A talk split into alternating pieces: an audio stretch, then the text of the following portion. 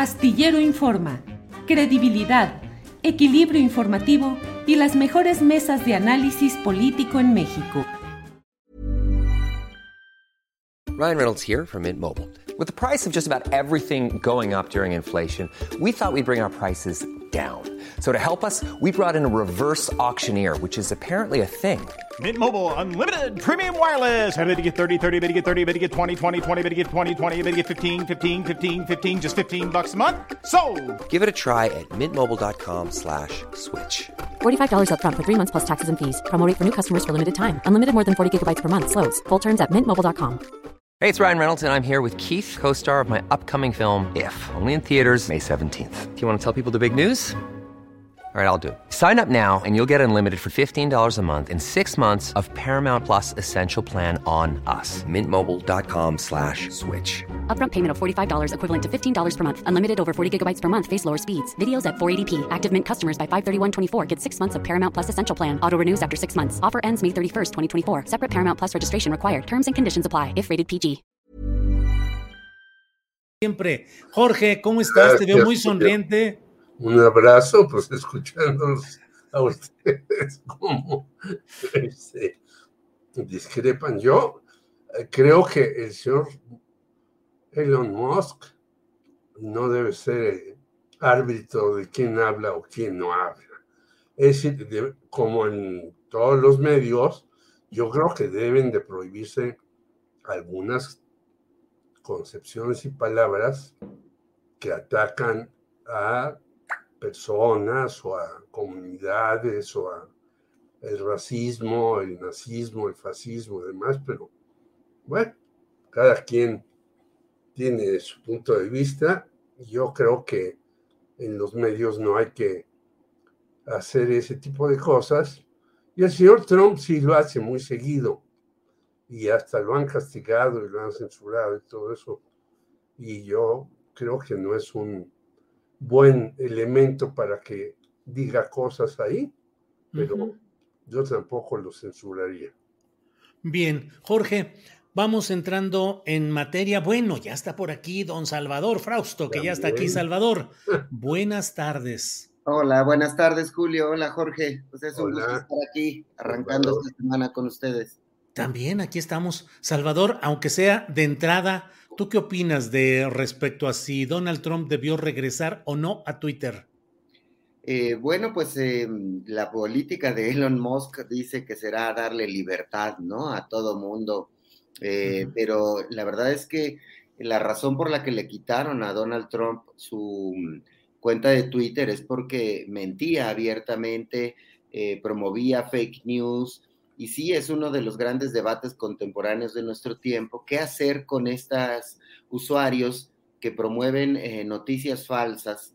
y que dicen abiertamente mentiras o que promueven discursos de odio, yo sería partidario de regular, así como se ha regulado en, la, en los distintos aspectos de la vida pública del, del mundo entero, a- desde siempre se ha regulado eh, lo que uno puede decir o no decir, hacer o, no hacer, eh, sin que se violenten leyes, sin que se violenten derechos sin que se promuevan discursos de odio, que muchas veces pues hemos visto lo que pasó con Trump, la toma del, del Capitolio con personas de carácter violento, ligadas muchas de estas a grupos de odio. Entonces yo pensaría que debería haber un esfuerzo eh, mundial, eh, principios regionales quizá o, por países, eh, pero sí abrir un debate serio sobre qué es lo que se permite y no se permite una conversación pública, como lo es Twitter o cualquier otra red social, eh, sin que se te cuarte la libertad, pero también sin que se atropellen los derechos de los demás. Es que son cosas, son normas que han estado en la vida pública del mundo eh, durante siempre. Entonces, eh, sí me parece que si entra eh, personas eh, y eh, ven este tipo de discursos de odios a ciertas edades donde es más influenciable la gente, etcétera, pues pueden terminar siguiendo este tipo de radicalismos que son delicados y problemáticos para el país, independientemente de que uno esté de acuerdo o no con la ideología o la posición política de Trump. Me parece que, que es, un debate que tiene que ver con derechos. Eh, ese tema. Bien. Gracias, Salvador. Eh, Jorge Meléndez, eh, el sábado fue sábado de reconciliación y eso que no es, no era Semana Santa, pero Ricardo Monreal se aventó ahí un discurso con un tono muy sosegado, eh, muy elaborado, así en un tono apacible. Y yo te pregunto, Jorge, ¿tú crees que Ricardo Monreal se está ya deslindando y definiendo como un candidato de auténtica oposición al obradorismo para 2024? ¿O crees, como algunos opositores al obradorismo creen, que Monreal es un candidato hechizo para simular oposición y quitarle votos a esa misma oposición? ¿Qué piensas, Jorge? Ni una cosa ni otra, perdón. Yo lo que pienso es que Ricardo Monreal está haciendo eh, su tercer camino. Él sabe que no tiene ninguna posibilidad dentro de las corcholatas destapadas. Entonces, él está haciendo su camino para ver qué puede pescar. Si puede pescar algo dentro de Morena, digamos, tampoco creo que tenga muchas posibilidades de ser candidato de Morena a la Ciudad de México. Pero si puede pescar algo en Morena, lo va a pescar. Y si no puede pescar nada en Morena, pues pintará su raya y dirá, me voy por acá, me voy por allá, me voy por acullá. Pero Ricardo Monreal eh, está agarrado de muchos lugares, no solamente el mismo, por una serie de cuestiones que ya sabemos de él, sino está agarrado porque el hermano es gobernador porque el otro hermano es presidente de Fresnillo, los sitios más peligrosos en la República Mexicana, y porque tiene intereses metidos hasta con esta señora que sigue haciendo desfiguros cada vez más, qué barbaridad, Sandra Cuevas. Por lo tanto, yo creo que Ricardo Monreal se hace la víctima, dice que no, que vamos a reconciliarnos, que todos somos hermanos, que hay que llevarnos bien, que hay que sacar las cosas de la mejor manera posible, bla, bla, bla, bla, bla. Pero yo no creo que Ricardo Monreal sea un hombre con una eh, historia intachable, al contrario, creo que tiene no negritos, negrotes en el arroz, y lo que está haciendo es como no puede jugar contra el trío, que yo he insistido que más bien es dúo, y que ya la señora Claudia Sheinbaum, por cierto, sacó una organización con 51 eh, agrupaciones que se llama Suma o algo así, pues ella sigue sumando y sigue haciendo las cosas como las ve. Y eh, quisiera simplemente decirle que coincido con Salvador, pero entonces habría que haber sancionado al New York Times, al Washington Post, etcétera, por la guerra de Irak, en donde dijeron mentiras tremendas. Estos eh, eh, señores que están muy ligados a la Casa Blanca y que repiten, a veces hacen trabajos excepcionales de investigación. Tampoco estoy diciendo que no, pero los medios de los Estados Unidos están ligados a los intereses de los empresarios de los Estados Unidos y básicamente a un grupo de verdad que deberían de desaparecerlo. La Asociación Nacional del Rifle, que dice mentiras a cada rato y que estaba liderada por Oliver Stone. Entonces estamos en un mundo en donde algunos dicen unas mentiras verdaderamente tremendas. Bueno, en algunas escuelas de Estados Unidos no se permite que se hable de la evolución del modelo de Darwin, porque dicen que eso es mentira y que no van a hacer mentiras en las escuelas. ¿Cómo es posible que las escuelas estadounidenses digan que Darwin es mentiroso? Claro, claro, claro. Así podríamos seguir con muchas cosas. Claro, sí, Jorge, gracias. Eh, Salvador Frausto, ¿qué opinas del deslinde o no sé cómo lo consideres lo que hizo Ricardo Monreal este sábado en la Arena México? ¿Tendremos ya un candidato que realmente vaya a estar en contra de Morena o es un candidato fabricado que algunos opositores así lo consideran? Salvador, tu opinión, por favor. Eh, me parece que Ricardo Monreal, el senador Ricardo Monreal, va, a, a, seguir estirando la liga lo más que pueda dentro de Morena digamos, em, eh, coincidiendo en esta parte con Jorge, eh, va a estirar lo más que pueda. Em, eh, todo depende del momento en el que se vayan a elegir a los candidatos de, em, a la presidencia de la República por parte de Morena y sus aliados, en qué posición va a estar Ricardo Monreal. Por, por lo pronto, me parece que mostró músculo, mostró, pues llenó la arena eh, México de manera importante, mostró que tiene seguidores, mostró que hay gente que, tiene capacidad de movilización de, personas y eh, eso le da cierta fuerza, le da también la fuerza que tiene dentro del Senado. Apenas la semana pasada veíamos que varios senadores firmaban una carta, carta de, respaldo a, a Ricardo Monreal, en votaciones lo han favorecido, ha sacado votaciones importantes para el presidente de la República.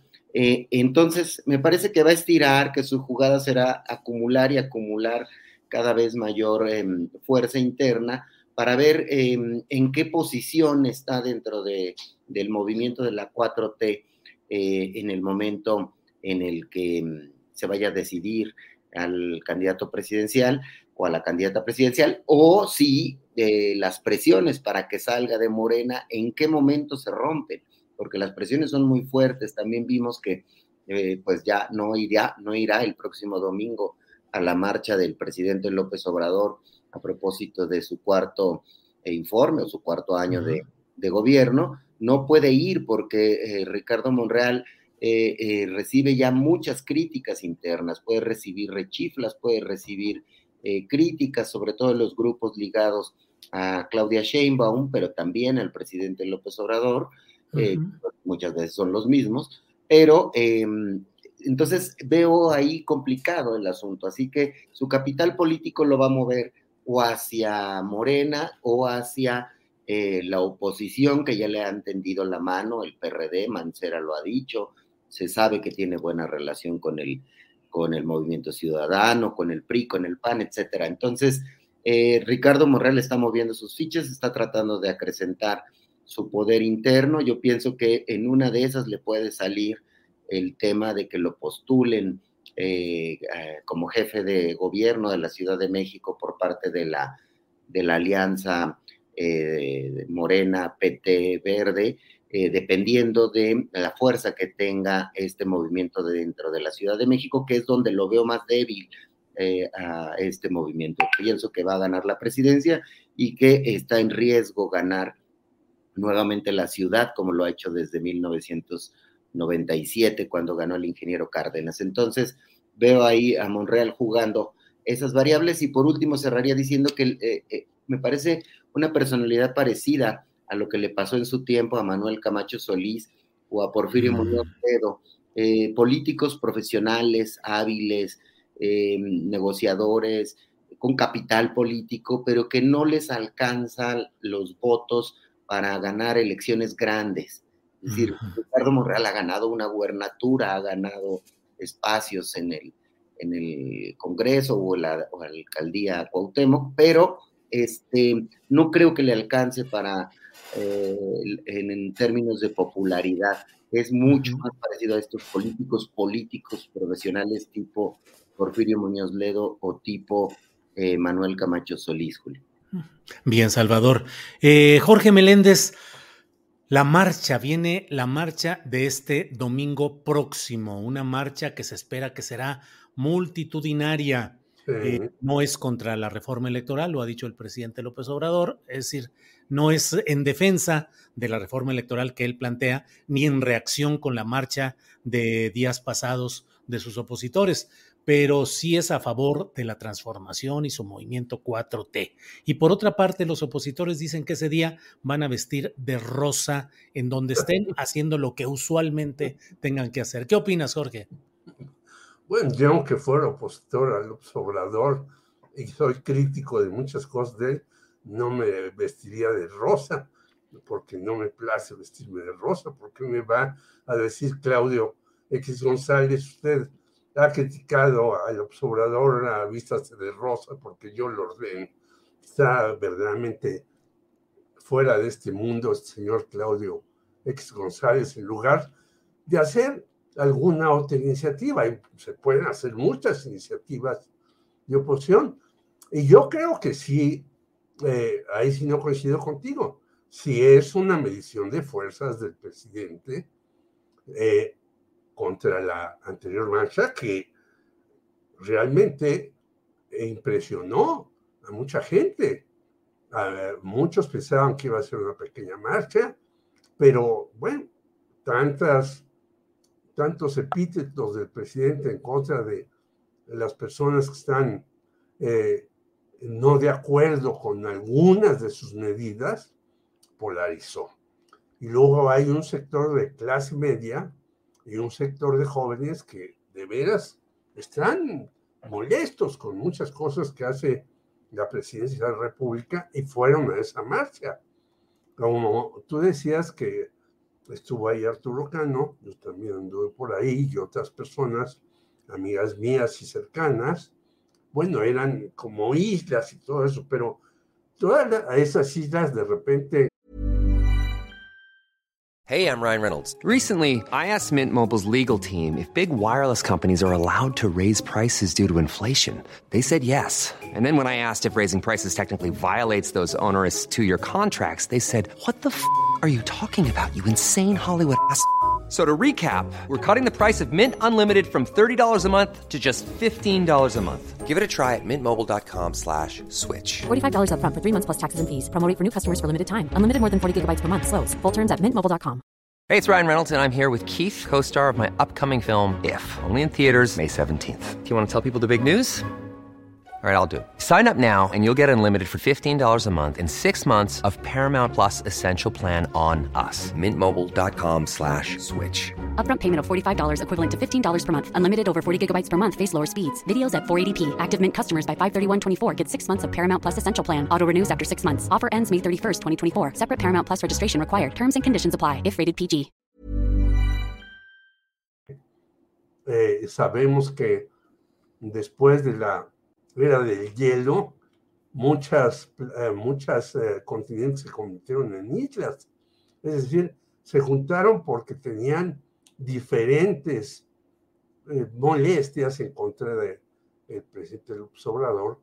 Yo creo que esta va a ser una demostración muy clara y muy sólida y creo que por eso también la señora Claudia Sheinbaum está aceleradísima, ya decía yo, que ya sacó un movimiento, porque yo coincido con Salvador, la Ciudad de México no está totalmente en manos de Morena. Hay división entre morenos mismos aquí y eh, los otros grupos tienen cierta fuerza. Y va a haber eh, dos momentos también, sobre todo uno importantísimo, hacia cómo vamos a ver el 24, que es el 2023 en el Estado de México. Ahí sí vamos a ver cómo, cómo van a ponerse las cosas. No porque yo respetaba mucho al señor Alejandro Moreno, el encuestador del financiero, pero él hace sumas de eh, los diferentes partidos, dice, está arriba la oposición de Moreno. Bueno, pues eso eh, el señor que habla de libros y de textos y de teóricos sobre las encuestas, eso no se puede hacer en ninguna parte. Si uno tiene 10, otro 20 y otro 30, pues ya con 60 ganaron la presidencia de la República. No es así la cosa, es de otra manera. Y yo creo que sí va a ser una marcha, pues, impresionante, me parece a mí, no solamente porque tengan todos los elementos, sino porque va a ir mucha gente que está de acuerdo con la política de López Obrador, aunque tengan discrepancias en algunos asuntos. Bien, Jorge. Eh, Salvador Frausto, sobre esta marcha dominical que va a encabezar el presidente López Obrador y sobre la vestimenta de rosa que usarán en diferentes lugares sus opositores. ¿Cuál es tu opinión, Salvador? Bueno, pues es una eh, medición de fuerzas. Eh, efectivamente, las eh, minorías, el 30% que no está de acuerdo con el presidente López Obrador, hizo una muestra de fuerza con aquella marcha en favor del INE, le llamaban eh, el INE no se toca o a favor de la democracia, imaginaban que, las eh, propuestas de reforma electoral quieren desaparecer, un instituto eh, que, electoral que organice, que cuide las elecciones, lo cual es falso, pero más allá de eso, la, las minorías, este 30% mostró su fuerza en esta marcha que ocurrió hace unas semanas. Y en la democracia me parece muy sano que el presidente López Obrador como respuesta diga, bueno, pues yo voy a hacer mi cuarto año de gobierno y voy a ir a la marcha, que es su hábitat, él es un pez en el agua en, en términos de movilizaciones, es eh, la persona que más eh, ha podido movilizar eh, ciudadanos, quizá en la historia de México, pero pues, sin duda en, en, los años de la, de la democracia y de la competencia entre partidos. Entonces, lo que vemos, lo que vamos a ver es una marcha pues mucho más grande, mucho más fuerte, con mucha gente eh, de distintas clases sociales, ancianos, gente de bajos recursos, vamos a ver marchar mucha gente y va a mostrar seguramente el presidente López Obrador que su movimiento es el movimiento de las mayorías, el 60% más o menos respaldan al presidente López Obrador y son más proclives eh, este sector de la ciudadanía que respalda a López Obrador a salir a la calle. Así que no veo pues más bien ninguna eh, duda de que eh, se van a mostrar ese 30% y ese 60% en unas expresiones callejeras, en unas expresiones de calle, en las cuales pues, van a mostrar su predilección eh, política y eso es sano para, para la democracia en nuestro país. Eh, yo le llamaría la marcha de las, de las mayorías y bueno, pues vamos a ver también ahí cómo el, el movimiento Rosa, eh, Rosa por el INE, esa es la razón por la cual los quiere disfrazar de, o les pide ponerse de rosa o ponerse de blanco, son los colores del INE, y entonces seguramente veremos en las grandes ciudades, sobre todo en las plazas comerciales, en los restaurantes, veremos a mucha gente eh, eh, vestida de rosa y de blanco, y estarán en su derecho de estar manifestando pasivamente cuál es su posición y su predilección política. Y esto, pues de cara al 23 y al 24, pues me parece muy emocionante, ¿no? Me parece que sea un asunto de, de, ay, este país tan polarizado, pues así son las elecciones, la gente decide por quien quiere y unos favorecen a una, una, en el caso de México, pues hay prácticamente dos polos, ¿no? Entonces, ahí lo vamos a ver.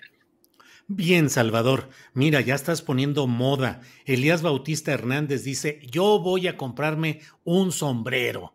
Es decir, eh, ya está poniendo aquí moda. Rosa, porque pone un. Yo tengo un sombrero rosa, ¿eh? pero no, no, ah. sabía que Claudio lo recomendaba. La próxima vez lo voy a usar. Me gusta, a mí sí me gusta el rosa, este, porque tengo muchas camisas. correcto, correcto. Pero. Aunque ya nos alburió ahí Salvador Rosaline. Juan Pérez vestida de color de rosa. Bueno, de todo hay aquí. ¿De veras, Jorge, tú no usas nada rosa? Sí, sí, pero digo, no, no es algo, no es un color de mi predilección. Míralo, ahí está. Ándale, ándale, muy bien. Sí, sí, sí, pues cada quien. A mí eso me parece prehistórico. Acuérdate que antes eh, los que vestían así eran no sé qué y, gays y bueno, les decían de todo. Yo creo que era absurdo totalmente. Yo creo que clase en la Facultad de Ciencias Políticas, cuando empezó ya la apertura este, de, sexual, salía de dar clase a las nueve de la mañana, porque en ese entonces daba a las siete, y veía besándose a un hombre con otro hombre, a una mujer con otra mujer. Decía yo, qué bueno que se ven de besos aquí ya sin mayores problemas, ¿no? Porque antes pues no lo podían hacer y han avanzado y qué bueno, eh, feliz yo de que ese tipo de cosas sigan avanzando porque pues, cada quien puede tener los gustos que le dé la gana, irle al equipo que le prefiera, etcétera. Claro. Eh, Jorge, ya estamos en la parte final de esta mesa. Te pido que nos des tu opinión sobre la reunión del pasado viernes y sábado de la Conferencia Política de Acción Conservadora, la ultraderecha mexicana, con discursos vaya que pesaditos. ¿Qué opinas, Jorge Meléndez? Bueno, que fíjate, estábamos hablando del adelanto de la sociedad y el señores van para atrás. Dios, patria y familia. Sí. Bueno, hay que decirles a estos señores que se han visto las estadísticas en donde las mujeres, sobre todo, son golpeadas, violadas, mancilladas, etcétera, no solamente por el papá, sino por el hermano, por el eh, primo, por el tío, etcétera. Hay películas mexicanas viejísimas donde eh, llega un tío y, y este, viola a una muchacha. Es decir, estos señores son de, bueno, la era, eh, dije yo de que no, son de la era realmente más atrasada del mundo. Y viene a hacer unos discursos con esas características. ¿Quién les va a hacer caso? Porque aún entre clase medieros y gente que está molesta con López Obrador, pues hay ya ahora más apertura para muchas cosas. Ahora ya no le puedes decir a tu hija, este, tienes que llegar a las 10 de la noche porque si no, etcétera. Que haya una situación muy mala de vigilancia para que sucedan de feminicidios y muchas cosas, es cierto, pero ya a uno no les puede decir a los hijos ni a los nietos ese tipo de cosas. Y estos señores vienen y nos dicen, bueno, lo que ya está no fuera de moda, sino lo que ya no debería de decirse. Y el señor Verástegui, que yo tampoco conozco, no, no porque como el señor observador yo no lo veo, entonces, pues yo a veces veo televisión, yo no sé quién será, pero hace un discurso verdaderamente demencial.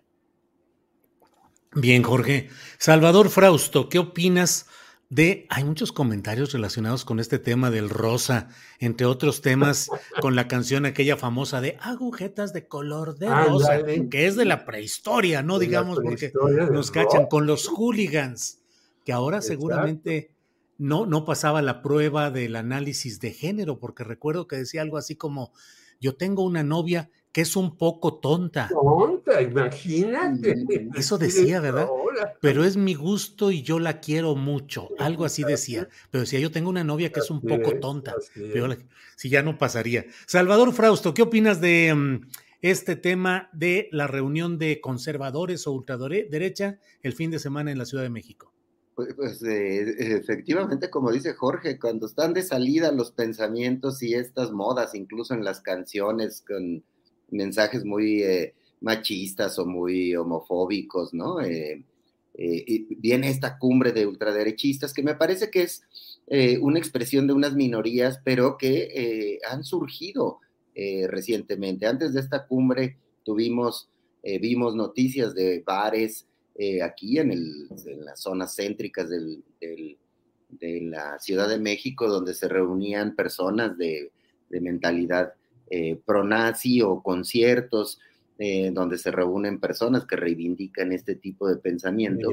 Y esta cumbre de ultraderecha, pues nomás imaginémonos, eh, Trump mandó su mensaje, Steve Bannon, uno de los ideólogos de Trump, el hijo de Bolsonaro, los candidatos perdedores de la derecha en América Latina, de Chile, de, de Perú, creo que vino, vino el de Argentina, vinieron varios líderes de, distintos, eh, la gente de Vox mandando sus mensajes de España, eh, y bueno, pues unas eh, representantes mexicanos no tan conocidos, pero también que dicen que el PAN, ahí el planteamiento a mí me sorprende, ellos dicen que el PAN es de centro, hubo un consenso ahí, y que el PRI es de centro izquierda, imagínense, y, al eh, a la, esa derecha le dicen derechita cobarde. Y derechita cobarde a la derecha, que, se alían y usan un lenguaje arcaico, ¿no?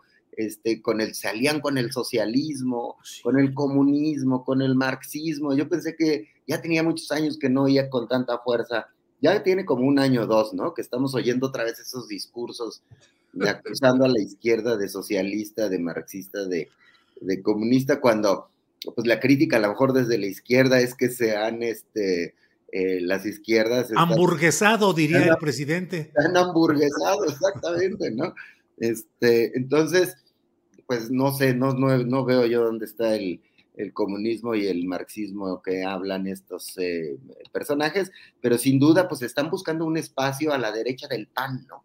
Ahí eh, es muy difícil, me parece, que en México eh, alcancen registro de partido este tipo de, expresiones, pero en una de esas aliados con los evangélicos y otro tipo de expresiones podrían alcanzar una representatividad. Se proponen eh, conseguir 70 diputados en el 2024. Eh, es, es muy ambicioso. hay que seguirles con lupa. en principio yo pensaría que no, no hay posibilidad de que estas expresiones retrógradas y de ultra derecha, pues tengan, tengan algún avance, ¿no? Son homofóbicos, son racistas, son clasistas, es decir, es, es complicado, ¿no? Pero eh, en otros países hemos visto cómo avanza, sobre todo el discurso antiinmigrante, por ejemplo, ¿no? Algo que pensaríamos que aquí habría menos caldo de cultivo, pero pues miremos, miremos esas expresiones con curiosidad periodística. Así es, así es. Pues muchas gracias a los dos. Son las 3 de la tarde con tres minutos.